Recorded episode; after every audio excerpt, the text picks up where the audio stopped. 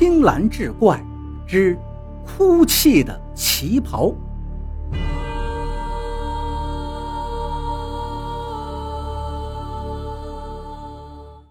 精神病遗传史。周顺听了，寻思半晌，又问道：“那现在已经这样了，你打算怎么办呀？”陈凯端起杯子，咕咚咕咚一通猛灌，从牙缝里挤出来两个字：“分手。”分手？你要想清楚啊，她可是你女朋友。周顺一听是满脸惊讶，陈凯红着眼圈问道：“甭说废话。”你是不是我铁哥们？周顺不加思索的回答：“这还用问？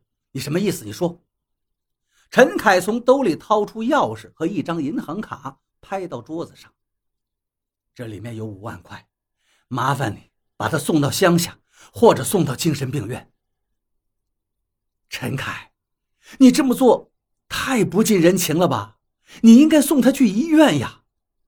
周顺急忙打断了陈凯的话：“就算治好，你觉得我还会跟他在一起吗？他是个疯子，用刀囊我，差点杀了我。”陈凯一字一顿的说完，又扬起脖子灌下满满的一大杯酒，然后醉醺醺的摇摇晃晃出了酒吧。眼瞅着陈凯消失在夜幕中。周顺拿起钥匙去了苏烟的住处，开门进屋，走进了卧室，一眼就看到被绑在床上的苏烟正在喋喋不休的又说又笑。床头柜上散乱的堆放着病历和诊断。苏烟，你在跟谁说话呢？周顺问道。苏烟还是自顾自、痴痴的傻笑着，看都不看他一眼。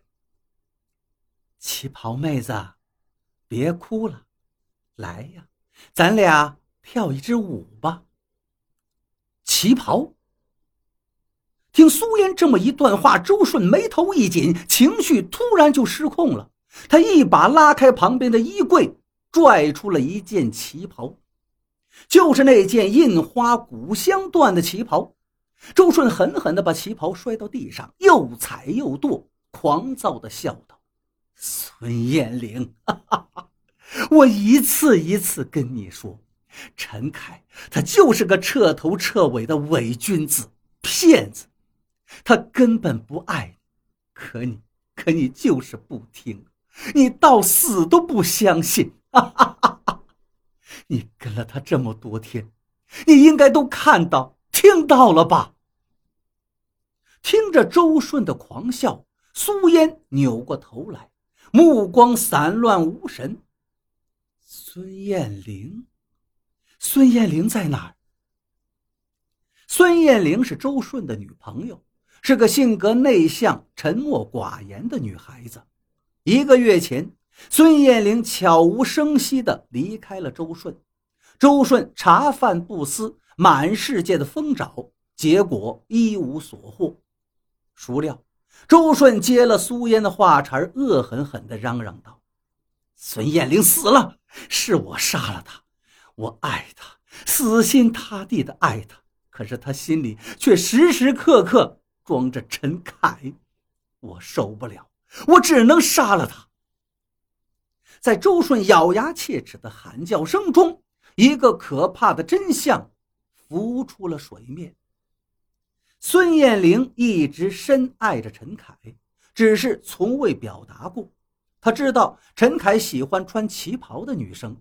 终于有一天，她鼓起勇气，用全部的积蓄买了那件旗袍，准备穿给陈凯看，向陈凯表达爱意。但就在那天，在一个街角，她无意中看到苏烟和陈凯拥抱在一起。半年后，他勉强答应了周顺的追求，可是不久前在亲热时，孙艳玲竟喊出了陈凯的名字，这对一个男人而言无异于奇耻大辱。周顺发了狂，死死地掐住孙艳玲的脖颈，直到她窒息。藏尸之后，周顺又做出了一个变态的举动，把孙艳玲最钟爱的旗袍熨烫一新，转送给了陈凯。他要让孙艳玲死不瞑目，天天目睹陈凯和苏嫣在一起亲热。听着听着，苏嫣叹了一口气，悠悠说道：“孙艳玲，真可怜呀。他可怜，哼，你也是只可怜虫。”周顺掏出手机，按下了播放键，很快。两个人在酒吧里的谈话声传了出来。你好好听听，陈凯是怎么对你的？你一生病，他就准备抛弃你。话刚说完，只听“咚”的一声响，陈凯大步闯进了房间。周顺，你真他妈的卑鄙！原来这是一个局，苏嫣和陈凯布下的局。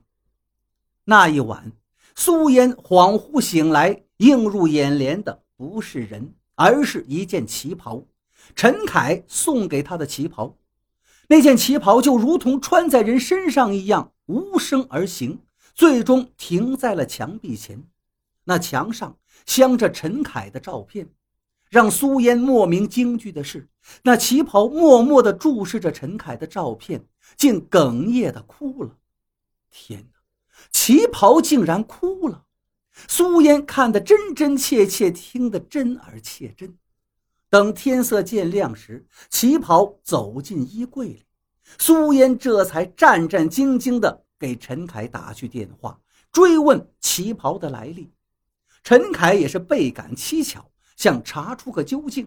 于是，在周顺上门的同时，苏嫣就疯了。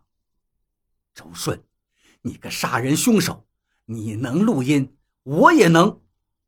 陈凯指了指摆放在墙角的电脑，视频头的指示灯忽明忽暗。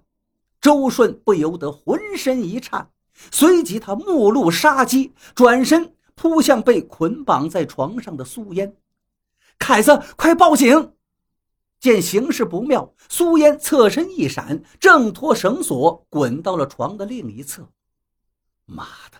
苏烟被绑是假的，周顺恼羞成怒，冷不丁抓起台灯窜向了陈凯。陈凯往后一撤，躲了过去，却一不留神绊上了装样子捆绑苏嫣的那条绳子。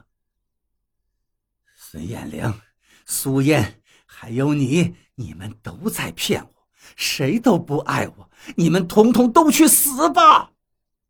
周顺狰狞着大笑。丧心病狂地砸了下去，一瞬间，苏嫣已经吓得是目瞪口呆，甚至忘了呼救。